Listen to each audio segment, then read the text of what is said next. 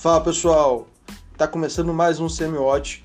Hoje é quinta-feira, dia 30 de abril de 2020, e a gente vai falar sobre os assuntos mais importantes para você ter todo o conhecimento necessário para tocar seu dia e seus negócios nessa quinta-feira e se preparar para o feriadão amanhã. A gente sabe que feriadão não tá com tanta cara de feriadão assim por conta da, da nossa quarentena, mas mesmo assim dá para aproveitar um pouquinho, né? Mesmo de home office. Os tópicos dessa edição são o STF caça artigos que afastam Covid como doença laboral e restringem fiscalização. O plenário do Supremo Tribunal Federal decidiu, por maioria, suspender dois artigos da medida provisória 927 que permitem mudanças no contrato de trabalho durante a pandemia do coronavírus. O artigo 29 estabelece que o coronavírus não é doença ocupacional, exceto mediante comprovação do nexo causal. Já o artigo 31 suspendeu a atuação dos auditores fiscais do trabalho por 180 dias. Foram sete votos para declarar que as normas são inconstitucionais. Apesar de dois artigos suspensos, partes importantes do MP foram mantidas.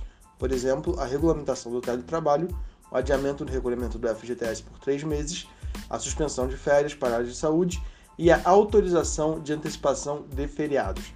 Aqui a gente entende um pouco de quão estatizada é a economia brasileira.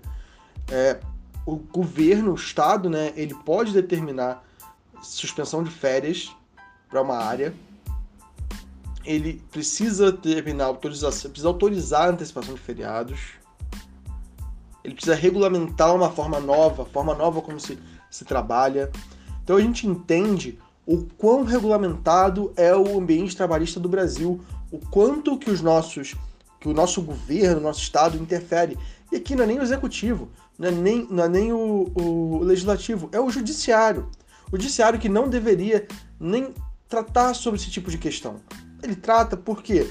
Porque a gente determina tudo no Brasil por meio de lei. E aí o judiciário tem que tá, estar tá envolvido. Obviamente também que a gente tem uma, um, uma síndrome é, muito forte aí de Messias por partes integrantes do judiciário. Mas sem entrar nessa, nessa questão, a gente poderia ter uma, um, um governo muito mais, um Estado né, muito menos interventor e dessa forma, a gente não precisava esperar o STF dizer se é legal ou não, a gente não precisava esperar uma medida provisória, os, os, os indivíduos, as empresas iam conseguir se organizar de forma mais eficiente.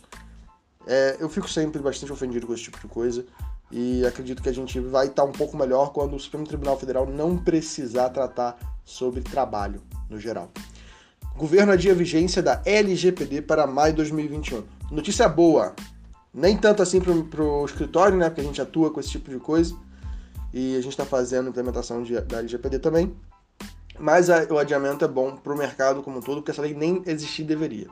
O governo federal adiou a vigência da Lei Geral de Proteção de Dados para maio de 2021. A lei entraria em vigor em agosto e a alteração consta da medida provisória 959, publicada em edição extra do Diário Oficial da União nessa quarta-feira. Só para a gente contextualizar, essa medida provisória ela é um Frankenstein. Fala de um monte de coisa e lá no último artigo fala sobre a LGPD. Tramita no Congresso diversos projetos que tratam da lei. Um deles é o PL 1179, é, recentemente aprovado pelo Senado, que prevê a vigência da lei a partir do dia 1 de janeiro de 2021. Pelo texto, as multas e sanções para as empresas que não consigam se adequar à lei passariam a valer em 15 de agosto de 2021. Em nota técnica ao Congresso, o Ministério Público Federal defendeu que fosse adiado para 2021 apenas a aplicação das sanções. Para os procuradores, a lei pode ajudar o país no desenvolvimento de ações e colaboração com atores estrangeiros durante a pandemia. É, basicamente, a LGPD foca, foca na, na Europa. Então, assim, é, os estrangeiros aqui que estão falando é a Europa, a União Europeia. E a gente tem bons laços com a União Europeia, mas nossos principais parceiros comerciais e, e também parceiros, digamos, de relações internacionais são a China, os Estados Unidos, é, a América Latina. Então, assim, acredito que a gente não precisa se preocupar com isso. A LGPD não é uma lei para o Brasil, ela não deveria, não deveria ter sido aprovada, ela foi aprovada. Foi aprovada por quê? Porque no Brasil a gente tem uma mentalidade provinciana. A gente trata o Brasil como se fosse uma Dinamarca, sendo que a gente vive na Etiópia. E a gente tem que entender isso.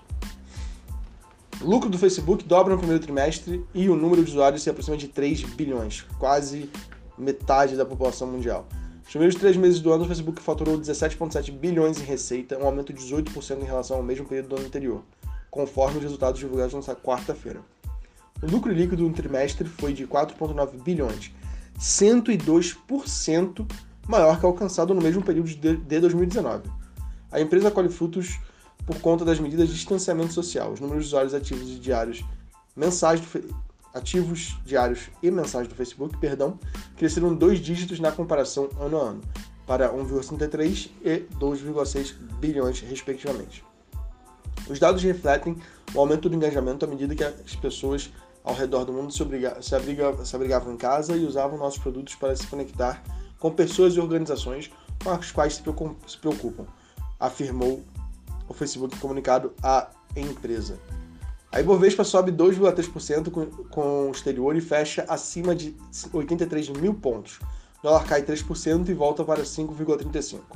O Ibovespa fechou em alta pelo terceiro pregão seguido, fechando acima de 83 mil pontos e batendo sua máxima de 11 de março quando ficou com 85 mil pontos. O índice acompanhou o mercado externo, com as bolsas americanas subindo mais de 2% ao dia, de noticiário agitado.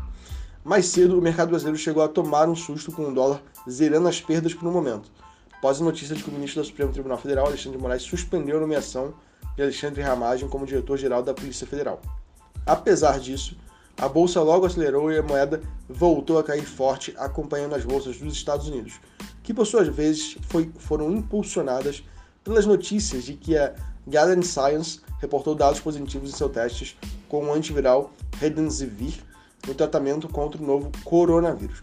No entanto, a gente deve, deve afirmar aqui, deve destacar que um peer-to-peer -peer review, um review independente desse mesmo estudo, está afirmando que, que a Gilead não tem resultados satisfatórios com a sua com seu remédio, remédio antiviral.